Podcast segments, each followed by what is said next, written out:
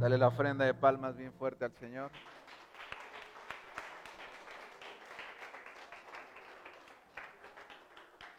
¿Por qué no cierras un momento tus ojos?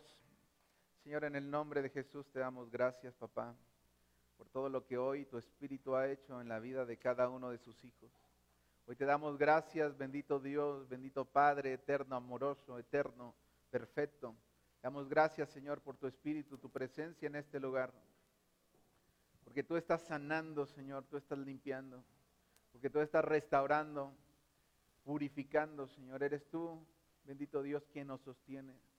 Eres tú quien nos da la fuerza, Señor, para poder entender que tu propósito es más grande de que cualquier tempestad. Tu propósito es mayor que cualquier tormenta, Señor. En el nombre de Jesús te bendecimos y te damos gracias, Señor. ¿Por qué no empiezas a decirle, Señor, gracias? Yo te doy gracias por mi vida, yo te doy gracias por mi familia, yo te doy gracias por mi trabajo, Señor, yo te doy gracias por el sustento, aún en medio de cualquier dificultad, Señor, yo puedo hoy decirte gracias, yo acepto tu voluntad, entiendo, bendito Dios, tus tiempos y me dispongo a confiar plenamente en ti, Señor. Hoy confiamos, Señor, en ti. Hoy declaramos, bendito Dios, que tú reinas, tú gobiernas, que nada está por encima de ti, Señor. Por ello te bendecimos, te exaltamos por tu amor, tu fidelidad, tu gracia, tu misericordia con cada uno de nosotros. Porque tú eres bueno, Señor, y aún en medio de nuestra imperfección, aún en medio, Señor, de, nuestro pecado, Señor, tú permaneces fiel y nos, nos alientas a seguir adelante, a, transformar, bendito Dios, a ser, bendito Dios, a presentar frutos dignos de arrepentimiento, a cambiar, bendito Dios, de ese camino por el tuyo, Señor nuestro mal proceder por el tuyo, Señor. Recibe toda adoración en esta tarde, bendito Dios. Recibe toda honra de cada uno de tus hijos en este lugar, de cada uno, bendito Dios, de tus siervos, de todos, Señor. Te glorificamos. Lo hacemos en el nombre de nuestro Señor, nuestro Salvador Jesucristo. Amén, amén. Toma un momento su lugar. Voy a invitar a los, a los profesores de los pequeños que puedan aprovechar este tiempo para pasar a su salón en orden. En orden vamos a hacerlo.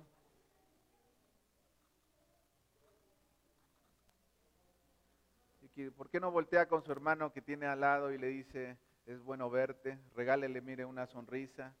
Bueno verte, que Dios te bendiga, Qué gusto compartir contigo. Vamos, vamos, voltea. Ya lo hiciste con uno, ve con el otro y dile, voltea hacia el otro lado y dile, es una bendición compartir contigo. Es una bendición adorar contigo. Dios con nosotros, esperanza, esperanza de gloria. Aleluya.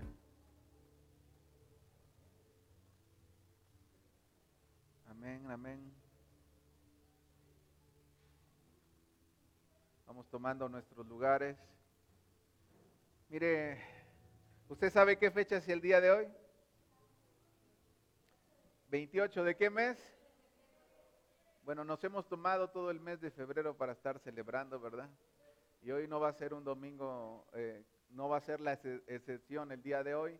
Y, y bueno, desde hace algún tiempo hemos sido bien bendecidos por medio de la vida del apóstol Darío París Usted sabe, bueno, la mayoría de, la congregación sabe que tenemos un centro de capacitación ministerial cada viernes a las 7 de la noche aquí en la, aquí en la casa, donde es precisamente por medio de la instrucción del apóstol Darío París, por medio de los maestros que están al cargo en, esta, en este seminario, finalmente nosotros estamos siendo instruidos Vamos en el cuarto tema y créame, hemos sido extremadamente bendecidos por medio de la meditación de la palabra, por medio de cada enseñanza, cada, cada texto, que podemos descubrir lo que Dios ya le reveló a sus siervos. Mire, es como que de alguna manera es un atajo para que nosotros vayamos más adelante por medio de la meditación en aquello que Dios ya reveló y Dios pueda aún revelarnos mayores cosas. ¿Cuántos creemos que Dios puede revelarnos mayores cosas? ¿Lo cree? Pues mire, tomamos ahí el atrevimiento de, hacer la invitación a compartir en este día al apóstol Darío París. Él, bueno, vamos a enlazar eh, eh, a, transmitirle aquí. Él no podía venir, obviamente todavía están cerrados los, los aeropuertos, ¿verdad? Él está en Houston, me parece, en Estados Unidos, pero yo le voy a invitar, disponga su corazón a recibir lo que Dios desea hablarle. ¿Dice amén? ¿Por qué no le da una ofrenda de palmas al Señor por la vida del apóstol Darío?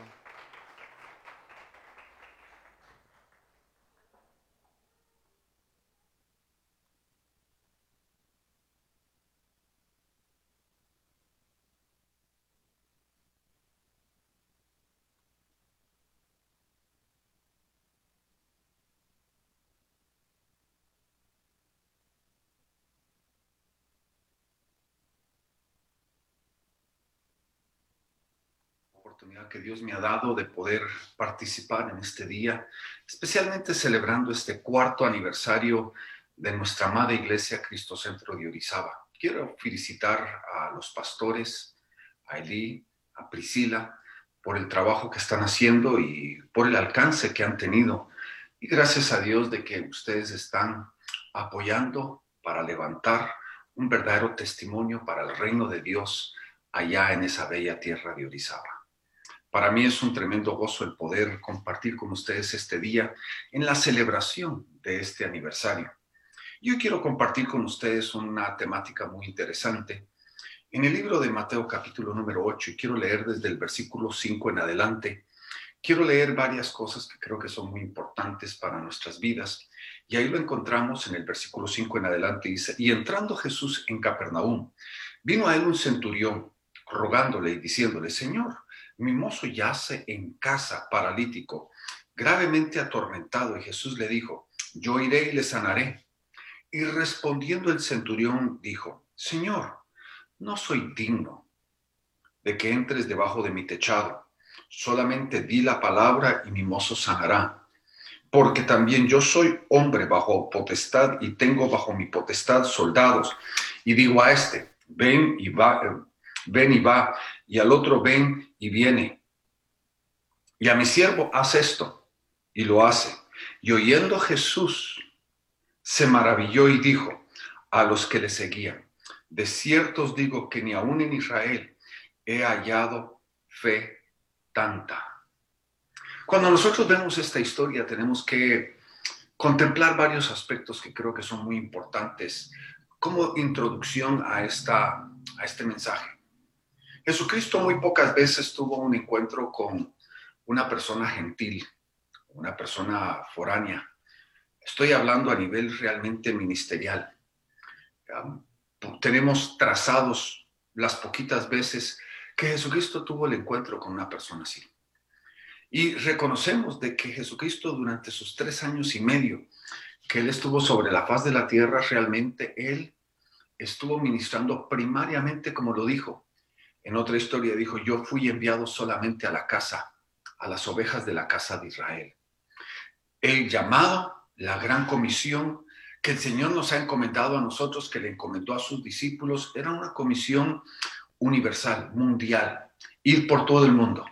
Pero Jesucristo, en los tres años y medio que Él estuvo sobre la faz de la tierra, en realidad Él se dedicó principalmente a las ovejas perdidas de la casa de Israel. Él vino primero y principalmente a los israelitas porque ellos son los hijos, son la, nación escogida por Dios tenía que enviar al Mesías, tenía que enviar al Salvador primeramente a ellos y tenía que ocurrir lo que podemos nosotros saber que ellos les rechazaron y por eso el Evangelio fue enviado también a todos los gentiles. Ahora, en esta historia encontramos algo bien interesante porque en los dos encuentros bíblicos que tenemos que Jesucristo hizo una obra sobrenatural y milagrosa para un extranjero, en ambas Él reconoce la fe que ellos tienen. Porque esta fe que este hombre manifestó es una fe muy, muy interesante, muy distinta en cierta forma y en cierta manera. Porque si la queremos entender, es la fe la que viene a romper ciertos paradigmas. Es la fe que la que nos demuestra de que hay ciertas cosas que, que rompen y que trascienden lo que nosotros comúnmente conocemos. Israel se había encontrado con cierto, vamos a decir, parámetro acerca de lo que ellos creían que era la relación con Dios. Y aquí viene Jesucristo y empieza a romper ciertos paradigmas donde nos enseña de que la fe es la que accesa, la que nos lleva a conocer a Dios, la que nos lleva a tener un encuentro con Dios, la que nos lleva a nosotros a verdaderamente entablar una relación profunda con Dios. Por eso Pablo lo recalca cuando él escribe el libro de Hebreos, dice que sin fe es imposible agradar a Dios. Porque el que se acerca a Dios tiene que creer de que Él es, que Dios existe, no solamente que existe, sino que Él es, que es galardonador, que es, que está dispuesto a una relación profunda con nosotros. Y cuando vemos nosotros esto, entendemos de que la base fundamental de una vida cristiana es la fe. Si queremos tener nosotros éxito en la vida cristiana, tenemos que desarrollar y conocer y tener un encuentro con una verdadera fe. Ahora, sabemos de que cuando el Espíritu Santo vino a cada uno de nosotros, y nos salvó, depositó dentro de cada uno de nosotros a través de este proceso suficiente fe para salvarnos, que es una fe fantástica porque es la fe que nos salva a nosotros, porque nos dice la palabra que sin fe el que cree es salvo, porque con el corazón se cree para salvación. Y cuando nosotros encontramos esto, entendemos de que es la fe la que nos salva, pero ese depósito, esa primicia, de la fe es la que nos, nos, nos, acompaña durante toda la vida cristiana. Ahora, ¿qué es lo que nosotros hacemos con la fe la que lo va a determinar? Porque cuando nosotros encontramos y empezamos a ver acerca de la fe, vamos a encontrar varias cosas interesantes. La primera es de que la fe tiene que ser ejercitada como un músculo. Entre más ejercito correctamente el músculo, más fuerte se pone. Si lo dejo de utilizar y lo dejo de ejercitar, se atrofia, se debilita esa fe.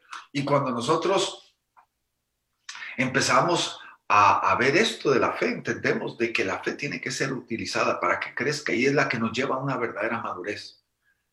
Lo que yo he descubierto de que es importantísimo el conocer la palabra, el memorizar la palabra, el tener un encuentro con la palabra, el enamorarnos con la palabra. Pero lo que nos madura es la ejercitación de la fe. Por eso Santiago, que es uno de los escritores favoritos míos, muy práctico, muy analítico, muy directo, muy confrontacional, él dice, muéstrame tu fe sin tus obras y yo te mostraré mi fe por mis obras. Porque cuando nosotros vemos este concepto de la salvación, la Biblia claramente nos dice de que no es las obras la que nos, salva, la que nos salvó, sino es la fe. Pero la fe se vuelve casi como una obra, porque yo tengo que accionar la fe para poder apelar y agarrarme de todo lo que Dios tiene para mi vida. Ahora, cuando nosotros vemos esta historia, vemos nosotros ciertas cosas que creo que son fenomenales y son trascendentales, que son las que quiero compartir con ustedes el día de hoy. La primera es, la fe, si la vemos nosotros desde la perspectiva gramatical, la fe siempre es un acto verbo, un verbo, una acción. Por ejemplo, en Hebreos capítulo número 11, que es el capítulo de la fe, podemos ver por lo mínimo 20, 25 diferentes veces cómo la fe se manifiesta por un verbo. Por la fe corrió, por la fe tomó, por la fe se paró, por la fe caminó, por la fe habló. Todos son un acto de acción, es un verbo, no es un pronombre, no es una declaración, no es simplemente un concepto abstracto, no es un concepto ah, espiritual en sí, sino es un concepto realmente práctico porque es accionar de nuestra vida porque hay algo dentro de nosotros que creemos que nos lleva a accionar. Y esa es la acción de la fe. También la palabra de Dios nos dice que la fe es la certeza. El que tiene fe cree, tiene certeza. Y vamos a ver eso en unos minutitos, cómo se manifiesta en cierta certeza en nuestra vida la fe, especialmente basado en esta propia historia. Y, y esto es hacia donde voy ahorita. Cuando nosotros vemos la vida de este hombre, él caracteriza la fe. Este centurión manifiesta la fe a través de una forma que él habla acerca de la autoridad. Él demuestra un principio de la autoridad. Dice, yo soy un hombre bajo autoridad y porque estoy bajo autoridad le digo a este siervo, le digo a este otro siervo, le digo a, un soldado que haga, ponga, lleve, traiga y hay una obediencia porque hay un principio que se fundamenta en la autoridad. Ahora, ¿qué es lo que estaba diciendo el centurión? Estaba diciendo que el que tiene verdadera autoridad no duda. Yo me encuentro con algunos padres en una forma, irrisoria y hasta contradictoria, donde el padre ahí está argumentando y está alegando, alegándose con un hijo adolescente y le dice al hijo adolescente, recordate que yo soy tu papi. El hecho de que tiene que decir eso significa que dentro de su propia vida hay un accionar casi como pudiéramos decir de duda. Hay una duda que, que limita, hay una duda que, que quebranta el proceso de la autoridad. No hay fuerza, no hay verdadera obra de autoridad, porque cuando hay una autoridad, eso nos lleva a nosotros al cumplimiento, no hay duda, es una fe. Cuando uno eh, tiene fe en, el concepto de autoridad, uno no está dudando lo que va a pasar. Y él entendía este principio, porque no hay duda de lo que va a suceder. No hay no estamos doblemente pensando, no estamos considerando el tono, no estamos considerando las palabras, sino simplemente la autoridad es la que empuja la fe hacia una acción. La segunda cosa que me parece tan, tan interesante y tan singular en esta historia, y lo digo singular, porque toda la gente que Jesucristo tuvo encuentro especialmente, y en una forma singular especialmente, con la gente que él tuvo, digamos, los fariseos, los escribas, los saduceos, gente con un entendimiento profundo de la palabra. Ellos eran personas que todos los días estudiaban la palabra, nos podrían hasta nosotros dejar boquiabiertos con el conocimiento que ellos tenían de la palabra. Pero Jesucristo dice esto, en todo Israel no he conocido a alguien que tenga tanta fe que toda esta gente que tenía un conocimiento de la palabra tenían algo que estaba limitando su conocimiento, porque no había fe. Ahora, ¿qué es lo que nos demuestra en este caso con este hombre centurión? Lo que nos demuestra es de que este hombre vivía un principio que se llama el principio del entendimiento. Él comprendía y entendía los principios y por eso se manifestaba la fe dentro de su propia vida. Porque hermanos, la Biblia nos dice, la fe viene por el oír, el oír por la palabra de Dios. Cuando yo conozco la palabra genuinamente, me produce dentro de mí fe, pero no la palabra muerta, no la letra de la ley, sino el espíritu de la ley produce dentro de mí un accionar positivo, produce dentro de mí un mover impresionante, trascendental. Yo, yo tengo el, placer de, tener que viajar a menudo a través de todo el continente y más allá del continente a, otros continentes. Y ya eh, con los años que tengo de ministerio, ya he viajado ya una, un millón de millas y ah, ah, cada vez que, que, estoy dentro de un avión o que me paro y miro un avión despegar y aterrizar, me quedo yo boquiabierto, me quedo yo asombrado. ¿Y cómo puede ser de que miles de kilos de chatarra pueda volar? Ahora, quiero que entienda, este es el principio hacia donde llevamos. Hubo alguien que comprendía de que había una limitación para todo ser humano.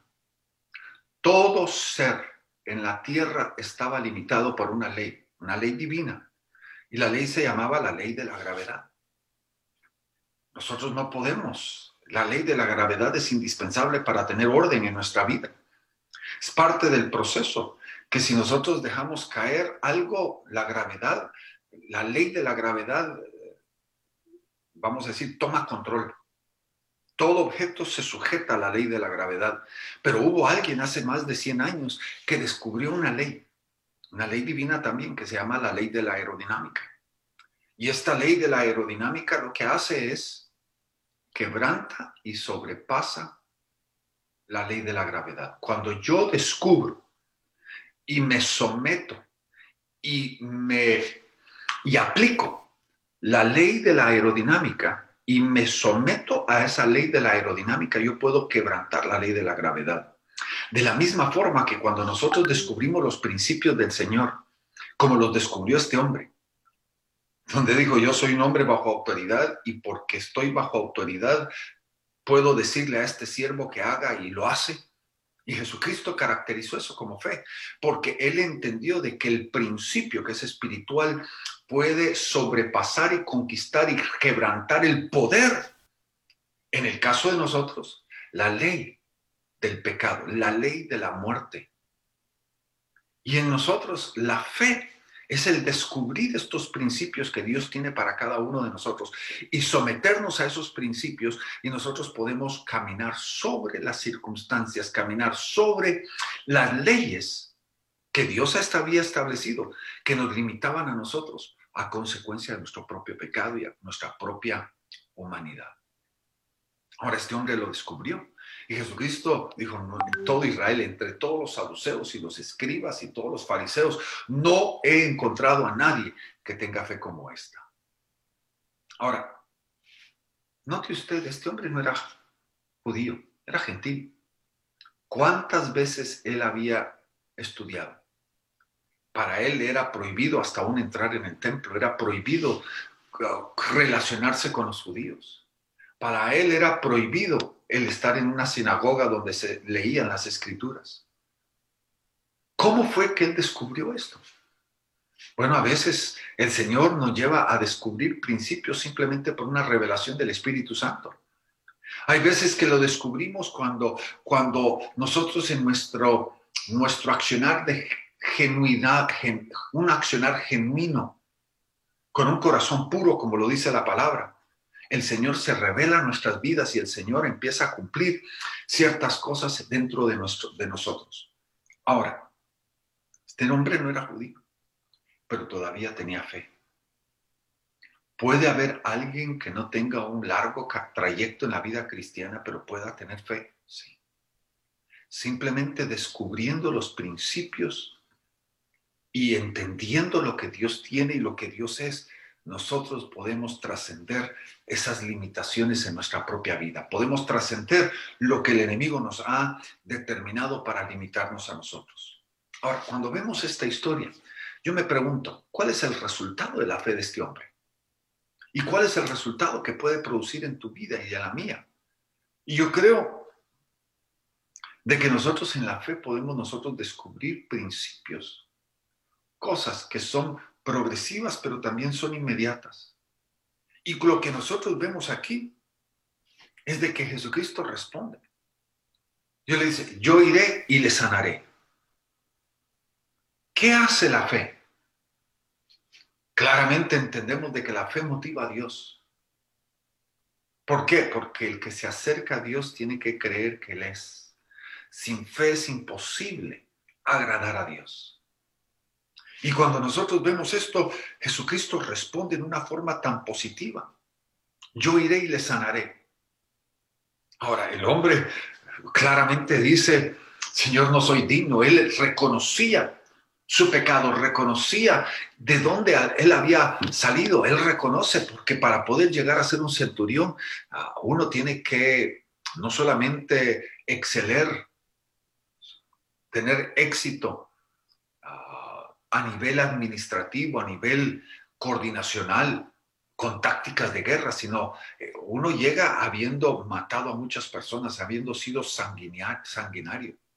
Y Jesucristo tiene el encuentro con este hombre ahí en la región de Capernaum.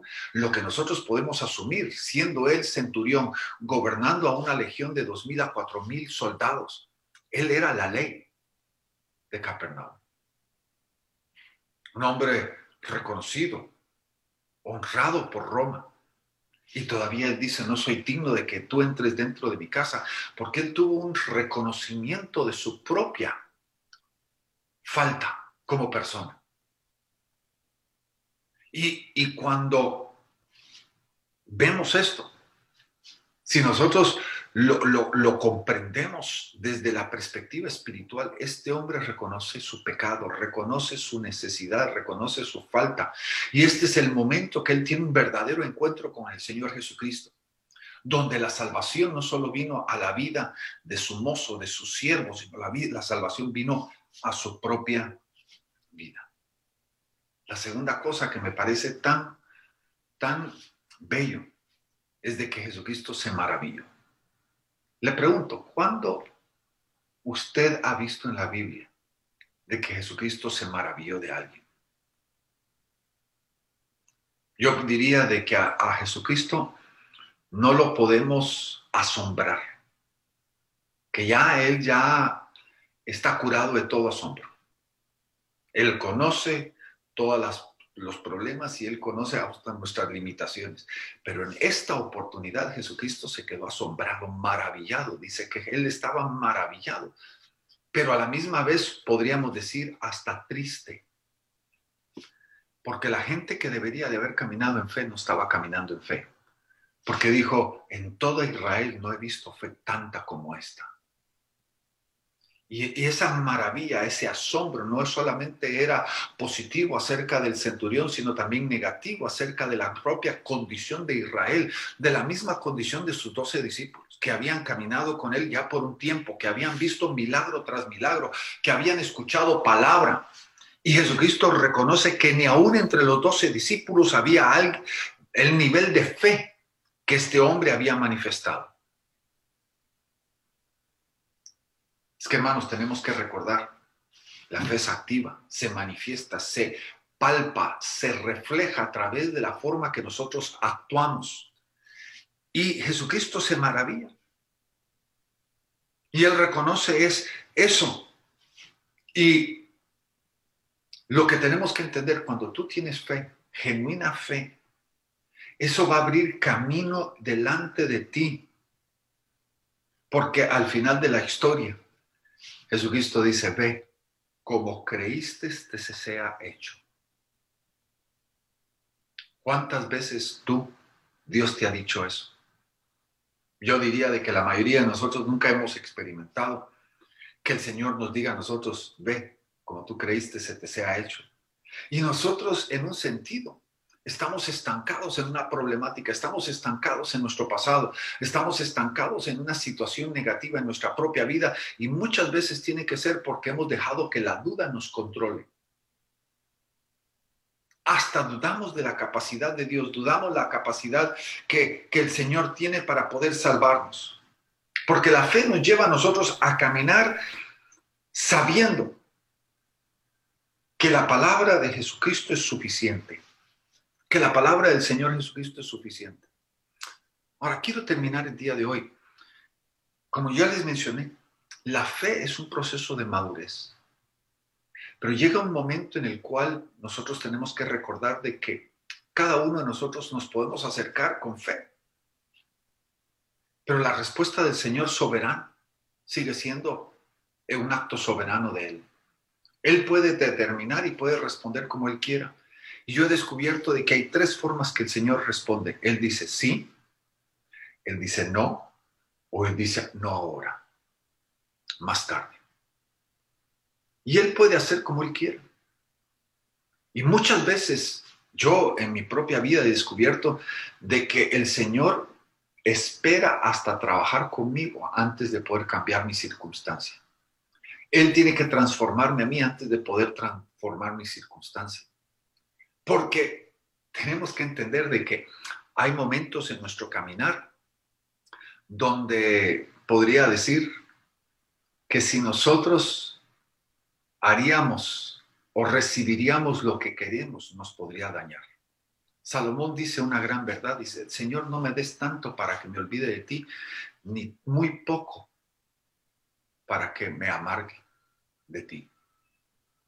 Nosotros tenemos que entender de que en un sentido de la palabra, Dios está haciendo una obra, pero tiene que transformarnos. Y hay momentos en los cuales el Señor dice, no, no significa esto. No ahorita. Y lo que nos está enseñando en la fe es una fe formada, una fe madura, una fe desarrollada que se llama confianza. Donde yo tengo que decir, Señor, yo confío en ti, de que tú tienes siempre mi bienestar en mente y tú tienes tu mejor deseo para mi vida. Y aunque no me des lo que yo quiera, yo sigo confiando en ti. Eso significa que si el Señor no nos sana, lo vamos a seguir todavía y lo vamos a amar. Si no nos provee, vamos a seguir amándole. Y eso es difícil porque esa es una fe formada. Por eso el escritor dice, pacientemente esperé a Jehová. Hay momentos donde tenemos que esperar porque el esperar pacientemente es la formación de nuestro carácter.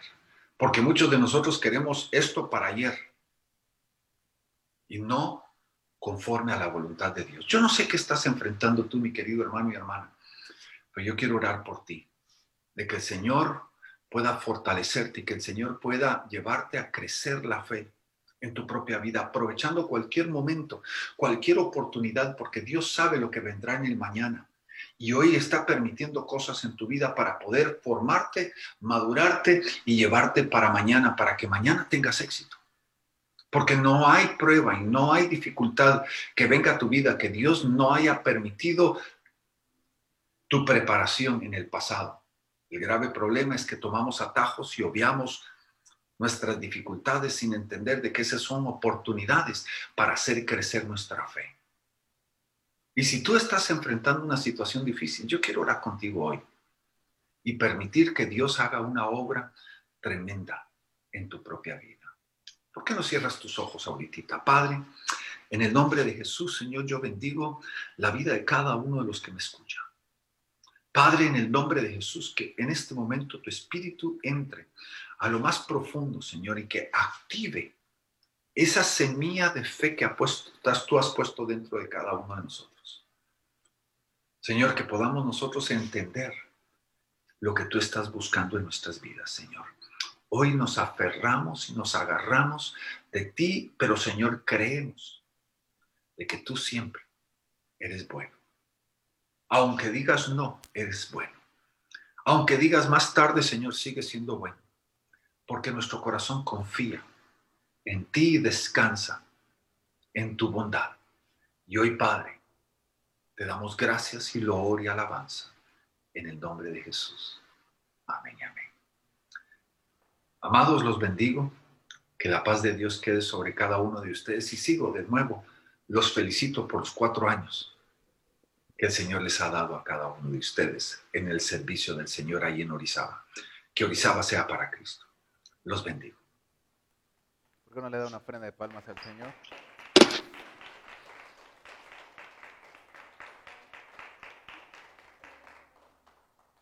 Estamos muy... ¿Cuántos fuimos, cuántos abrazamos la palabra? ¿Cuántos fuimos enseñados hoy? ¿Sí? ¿Cuántos tenemos fe? Mire, yo anotaba eh, algunas de las características que se referían acerca de la fe y les, se las voy a enunciar de manera bien breve. La primera que a mí me hacía mucho hincapié era la fe rompe límites. ¿Cuántos lo creemos? La fe rompe límites. La fe tiene que ser ejercitada. La fe siempre es un verbo, es una acción. También decía, el que tiene verdadera fe, no duda. El que tiene verdadera fe rompe límites.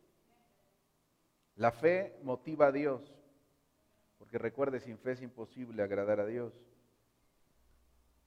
La fe es un proceso de madurez. Y hay algo que quiero yo que usted y yo pudiéramos meditar antes de concluir con nuestra reunión, es precisamente ese momento, ese momento en el cual Jesucristo se maravilla por la fe de este centurión, pero, pero compartía algo el apóstol Darío y decía que también había otro sentimiento incluido. ¿Cuál era? Había tristeza. ¿Por qué? Porque había gente que venía acompañándole por mucho tiempo, había gente que se había venido preparando, gente que incluso estaba sirviéndole directamente y ellos no tenían el mismo nivel de fe que esta persona. ¿Por causa de qué? De que él había aprendido a romper límites. Había una limitación y por causa de la fe, la fe rompía ese límite. El límite que compartía precisamente en la meditación era que, el Señor Jesucristo no se refería a, los extranjeros. Decía, yo he venido a la casa eh, de los hijos de, de Israel. Él había venido directamente a ellos. Sin embargo, encuentra una manifestación de fe que le maravilla. Encuentra una manifestación de fe que genera un asombro en el Señor Jesucristo, pero también de alguna manera un contristamiento por causa de qué? De que los que deberían de haber estado manifestando en fe no lo están haciendo. Y yo quisiera precisamente tomar eso,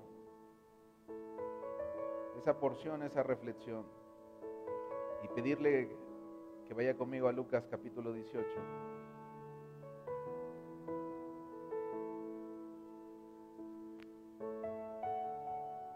Verso 7 y verso 8.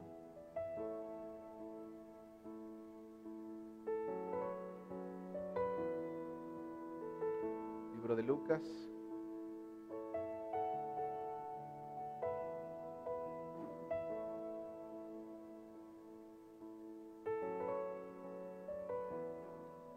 7 y verso 8. Dice así, ¿y acaso Dios no hará justicia a sus escogidos que claman a Él día y noche? ¿Se tardará en responderles? ¿Por qué no voltea con su hermano y le dice, ¿acaso Dios no te hará justicia? ¿Acaso Dios no te hará justicia si clamas a Él de día y de noche? Dígale, aunque le caiga gordo el de al lado, es fe, la fe. Verso 8, mire lo que dice. Os digo que pronto les hará justicia, pero cuando venga el Hijo del Hombre, hallará fe en la tierra. Pronto les hará justicia, pero hay algo que usted y yo tenemos que considerar. Hay un actuar, hay una operación del Señor Jesucristo que pronto vendrá y vendrá por su pueblo, por sus hijos, por su iglesia. Pero hay una, una operación de cada uno de nosotros. ¿Qué es lo que Dios viene a buscar dentro de nosotros? Fe. Cuando venga el Hijo del Hombre dice, hallará fe en esta tierra. Mire, yo no conozco, solo Dios sabe lo que usted haya estado experimentando, cada proceso que usted ha tenido que sortear, cada circunstancia, cada desafío que usted se ha enfrentado. Yo no lo sé, Dios lo sabe. Y es precisamente cada momento en el cual Dios permite nuestra vida para, para llevarnos a ese proceso de madurez, para llevarnos a ejercitar nuestra fe. Porque podemos decir que tenemos fe, pero no se ve manifiesta en nuestra vida. Incluso lo refería el libro de Santiago acerca de la fe sin obras. Muéstrame tu fe sin tus obras, yo te mostraré mi fe por mis obras yo quiero invitarte, ¿por qué no te pones de pie en esta tarde? Hoy es el 28 de febrero, nos, tomamos todo el mes de febrero para dar gracias a Dios por, por su fidelidad, por su gran amor, por su paciencia, por su misericordia. Y, y Dios ponía en nuestro corazón que, que no podíamos terminarlo si no era clamándole. No podíamos terminar un mes un año que ya pasó, estamos iniciando el quinto, sin que usted y yo pudiéramos orar, sin que usted y yo pudiéramos activar nuestra fe. Si Dios viniera, el Señor Jesucristo se presentara de, de forma personal aquí delante de usted, encontraría fe en usted. Se maravillaría por causa de la fe suya o se contristaría por causa de la ausencia por causa de los argumentos que, vez tras vez le ponemos al Señor, por causa de las condiciones que le ponemos al Señor para hacer lo que Él nos pide. ¿Cuál sería la respuesta del Señor Jesús? Sabes que en muchas ocasiones estamos esperando el momento adecuado, el momento idóneo, para poder hacer lo que Dios nos ha demandado. Estamos esperando la temporada más cómoda, más suave para poder hacer de lo que Dios nos ha hecho capaces. Yo estoy plenamente convencido que hay capacidades enormes en la vida de cada uno de los que estamos hoy aquí, de los incluso los que no se encuentran. Hay dones, hay talentos tremendos, pero ¿qué es lo que sucede? Que esperamos el mejor momento para hacerlo. El momento más cómodo, el cuando se calmen todas las aguas, ¿no? Cuando todo esté tranquilo, bueno, ahí voy a servir al Señor. Cuando mi, mi economía sea ostentosa, ¿no? sea fuerte, ahí voy a servir al Señor. Cuando tal vez ya arregle mis situaciones personales, ahí voy a servir al Señor. Más adelante y estamos esperando el mejor momento, pero sabes que el mejor momento es hoy. Tu mejor oportunidad, nuestra mejor oportunidad para servir al Señor es hoy. Y no podemos dejar pasar ello. ¿Sabes que El Señor Jesucristo no esperó al momento más cómodo, al momento más, más, más suave, más con mayor complacencia para poder hacer la voluntad de Dios. ¿Por qué? Porque la voluntad de Dios era que Él muriera en una cruz. ¿Y sabes qué? Seguramente estoy plenamente convencido que el Señor Jesús no estaba cómodo en esa cruz. Y a veces tú y yo ponemos condiciones al Señor porque no nos gustan la manera en que las cosas suceden o se hacen. Seguramente, insisto, reitero, el Señor Jesús no estaba muy cómodo eh, clavado de sus manos ni de sus pies. Tal vez hubiera gustado una silla, ¿no? Pero como quiera obedeció. Su disposición fue mayor, su obediencia fue más alta, por causa de su fe, por causa de la honra al Padre, por causa del amor para ti, para mí. Yo te invito a que podamos meditar en ello. No sé qué excusa le hayamos puesto al Señor. Yo le he puesto muchas también. Digo, cada palabra empezamos con nosotros como siervos. Pero yo te invito hoy, Dios ponía en mi corazón este sentir para que tú y yo pudiéramos ponernos a cuentas con Él. Para que usted y yo pudiéramos empezar este quinto año, que ya iniciamos, pero con fe. Una fe que rompe los límites porque sabe que si usted quisiera tener una mayor comunión con Dios, ya la tendría. Si no la tiene, déjeme decirle, no se engañe, es porque no ha querido. Si usted quisiera servir a Dios, ya lo estaría haciendo, sin importar cualquier circunstancia. Pero sabe que no hemos querido servir a Dios y por eso no lo estamos haciendo. Porque la fe rompe nuestros límites, la fe rompe nuestros pretextos, la fe rompe nuestros obstáculos para poder encaminarnos a ese proceso de madurez para hacer lo que Dios está esperando de cada uno de nosotros. Entonces a mí me gustaría, le quiero pedir a mi esposa, buenos días, está aquí atrás. a mí me gustaría orar por usted. Si usted tiene el deseo, si usted tiene el ánimo, recuerde la fe es una acción constante. Yo quiero invitarle, ¿por qué no, si quiere, desacomode un momento las sillas? guarde la distancia, ¿verdad? Pero acérquese un poco al altar y me gustaría orar por usted. Hemos venido siendo enseñados, hemos venido siendo instruidos en la palabra. Pero ¿sabe qué? De nada nos sirve alimentarnos y alimentarlos